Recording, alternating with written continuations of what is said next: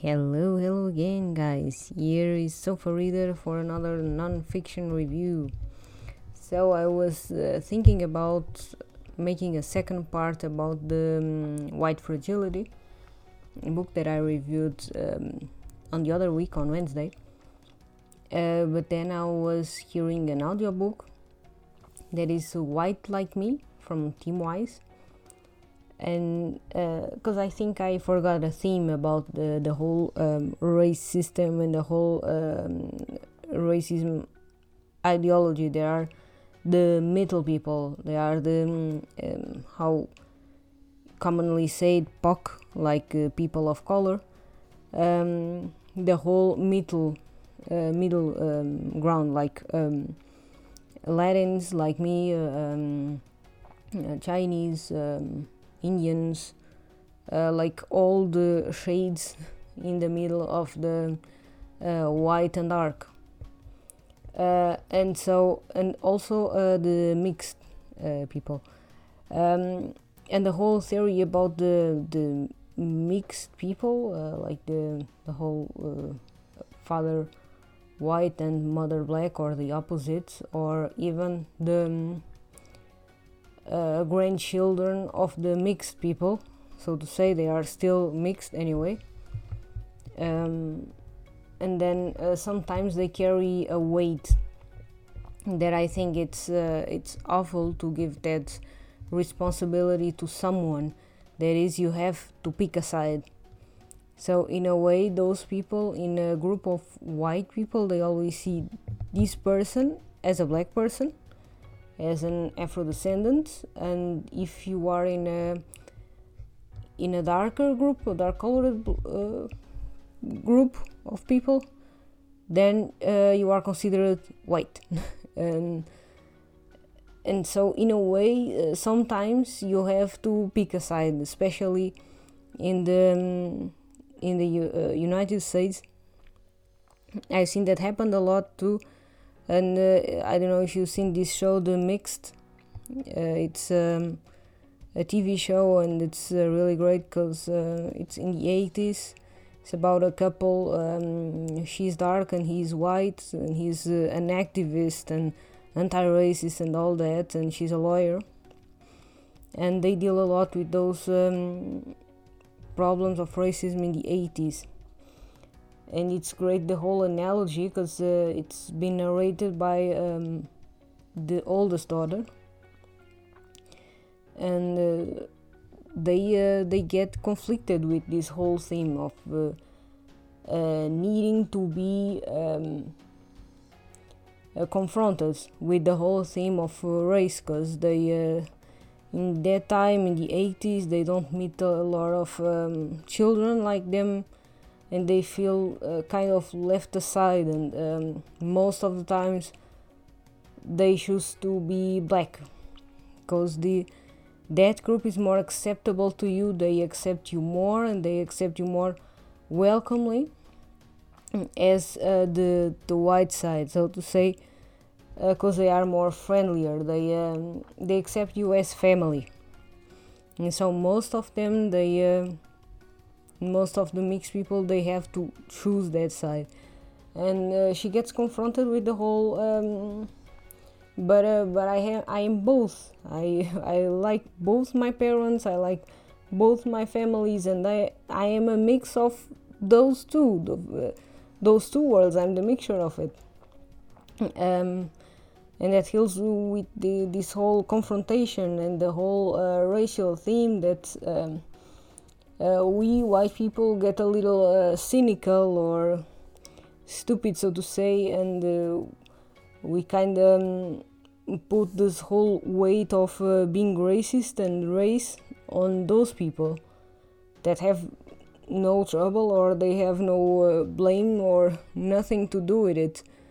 Um, so, like um, pale white people, they try to um, they, they try to take this whole responsibility of themselves of uh, being more acceptable and nicer and all that and they try to put that weight on those mixed people or um, mixed descendants like grandchildren or something they try to to put it on them, and that's um, that's cynical and hypocrisy. And uh, you just need to carry that weight yourself that you are a cynical idiot, and that you need to to come across with you and to to not to see that the black color it's not something bad that you need to to re-educate yourself. That's what we should do instead of uh, putting the whole rate of race and racism in those people. That's kind of um, unhealthy. So and then going to the um, white like me about uh, Tim Wise. Um, so it's like a testimony or the biography in his own words about the, the racism Tim um, and how did he live with that. He's a Jew, he's a son of a Jew family, and uh, he goes uh, go against all this um, preconcept that Jews are rich, and they are not rich. They uh, they lived in a poor neighborhood uh, with all the other um, dark colored people. That's why he knows um, he knows more how those people uh, answer with this whole racism theme, what they lived and um, and he saw a little more close uh, what it is to um, to be on those groups. And you see a lot of the racism stigma in the USA um, like him that uh, he got like uh, how he says privilege to belong to that group to belong to the group of the white people. Because that's uh, a privilege and um, there's a, a, like being um, in the rich boys club to be considered as white that that's that's why a lot of uh, Latins Italians um, I know Armenians and all the Europe Central and all the uh, North Europe they uh, fight to have that place in the um, in the white uh, rich club if they uh, live in America. Because um, if you are in the society accepted like a, a, white person you get a lot more privilege um, than the other people. He, he says in his biography a lot of cases uh, how he got with uh, uh going to um, a department, uh, going to uh, checks like going through credit rages, and they they are not going to. Um, to check his background, they are not going to check if he has a criminal record. They and he was uh, talking about the 80s and 90s it was not the 60s he was talking about 80s 90s uh, 2000 he didn't cut that. He just got away with it without uh, being checked or something. It's uh, i find it uh, weird you know and uh, especially here in germany that's everything checks everybody's credit check you know it's yeah. All the companies do that mostly um, and then um, those uh, nationalities they they fought a lot to to have this uh, white rich boy club to to be on that club to be privileged. And um, it's like uh, or you belong there or you are out of it and you don't get privilege at all. And you you don't get the privilege of being um, on our group like or you're in or you're out and it's a preconcept and um, really awful term to be. And um, sometimes um, talking about also own experience um, on outside of my country. So you know that latins uh, come in every shape uh, color and God knows what else, because we are, uh, especially we um, uh, Spanish and Portuguese descendants, uh, we are we have a lot of ethnical heritage, and we are mixed with everything. We are a mixed people. You you don't get just white people. You get a lot of different shades and cultures and um, a mix of everything with us. And because I'm I'm really pale uh, sometimes I I didn't knew why, but then I uh, I just realized why. Because um, uh, I'm really pale, uh, if no one hears me, if no one hears my accent, if no one knows my name, because my uh, last name sounds totally Latin, if they if I don't have to present an ID, I get treated differently. I get treated as a white German, you know? It's uh, but if i have to show my id if i have to uh, say my first and last name if i have to say something because uh, you know you you carry your accent around everywhere. Everywhere you go you you carry your uh, portuguese accent around even though in english even though my accent is a little uh, subtle because i've i've heard english all my life and doesn't get too perceptible but uh, we get treated differently just because of that. And what I find it also awful is uh, that I I know other Portuguese that live uh, near me or and sometimes I meet in the on the bus on the train or something and they are dark colored and you have no idea how people look at me. You have no idea. It's so weird. It's really weird. Because people they uh, they look at both uh, like me and the other person that is dark colored and uh, they look at us like aliens like what the hell why uh, how in the world can those people uh, speak the same language? They really look at us like that. It's uh, it's the most weirdest thing you know? It's uh, i find it real really weird and it's like you go from a, um, a face of the pyramid to the other really fast you know it's like it just just like that you go from uh, one one degree of the pyramid to the other. And um, about the pyramid because about all this uh, theme and uh, we are all have our pretty colors. Um, there's also um, a thing that I heard uh, from a German that uh, there is a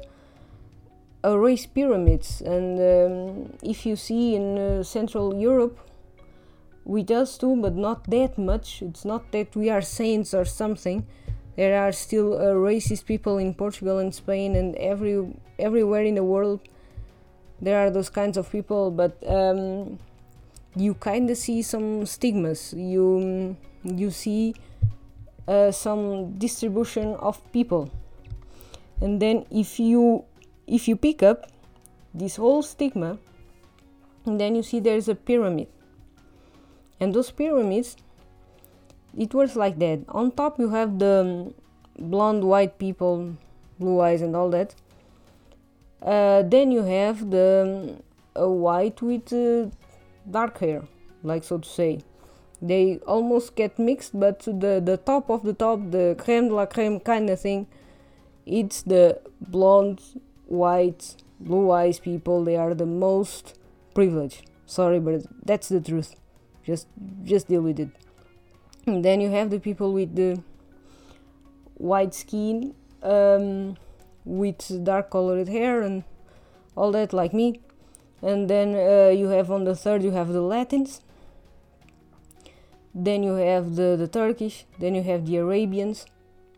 Then you have Indians then you have Asians, and then uh, you know the Indians and the Asian. They're kind of it's a little difficult on the pyramid. Sometimes they they get a little depends on the people and all the culture, and sometimes the um, Chinese people they circle around being on the fourth or the fifth or being on the sixth. It depends on your country and how they see the, the Asians. And you have uh, like down down on the pyramid the dark colored people. Yeah um, and mostly the mixed people they get also in the dark colored group for that's how a white person used to see the world. And that's how race is impregnated in our society and how society sees uh, the race. And um, one time that I um, I was uh, seeing a video or I was uh, watching something, and um, one time um, a, child said, "Yeah, but no one, no one is born racist," and that's the truth. Uh, no one is born racist. No one. You just get screwed up by the society, and everybody uh, tells you uh, or tells you how you have to behave and how you have to do and what you have to do uh, that's why i'm like there's a lot of people they are like color blinded like my generation is a lot of color blinded um, in a way it's healthier sure. But even though you as a color blind that uh, you don't treat people differently just because they are dark colored or everything else. But you as a color blind you know you have to know what those people went through you need to know a little bit of reality what uh, these people deal with. You have as a straight people you have to know what gay people uh, or transgender uh, how and why do they deal with stuff. And that's also another theme that one day i want to um, to talk to. Um, and yeah that uh, we need to to know these realities. I don't know that I'm not meaning that we need to leave them, but we need to know that and being aware that um, the world is not a field of roses. Uh, maybe it's for you, but it's not for the other one, and you need to to have the conscience that sometimes if you are applying to a job, uh, mostly and here in Germany it's mostly like that that you don't get this job because uh, another person uh, that was more higher on the pyramid got through it. Like for example if uh, some uh, some german uh, some uh, latin some latin person some arabian they are going to apply for a job they sometimes they don't even look at the the curriculum. Sometimes they don't even look at it. They just look at the name they just look um, uh, how you look and how you are, and then that's it. And they uh, they date the German for sure. uh, mostly, if they are a mostly German team, they don't look at your capacities. They don't look about to what have you learned in all your life. They uh, they don't look at it. It's sad, but it's the truth. They don't look at it. They are going to see on which level of pyramid you are and then they are going to choose who is the higher in the pyramid on that situation. Uh, and that in a way it's sad but it's the reality and we have to deal with the reality and um, try to build a better society from now on. It's not i would like to to really i would like to not to to do these kinds of uh, podcasts or episodes but one has to do it. Someone has to do it. And someone needs to um, go with a hammer in your brain and saying even though you don't want to hear it but um, we need to hear this kinds of stuff. We need to hear that. And you know you have to hear that. You know that just we are lazy and we don't want to um, get off our throne of privilege to look at the others down there. Right. You know i'm right. So guys uh, that's all for today and it got pretty long. And um, yeah uh, and yeah i see you friday. I'm going to review madame bovary from gustave flaubert. Not in french can't forget it. And yeah have a nice week. Till friday and bye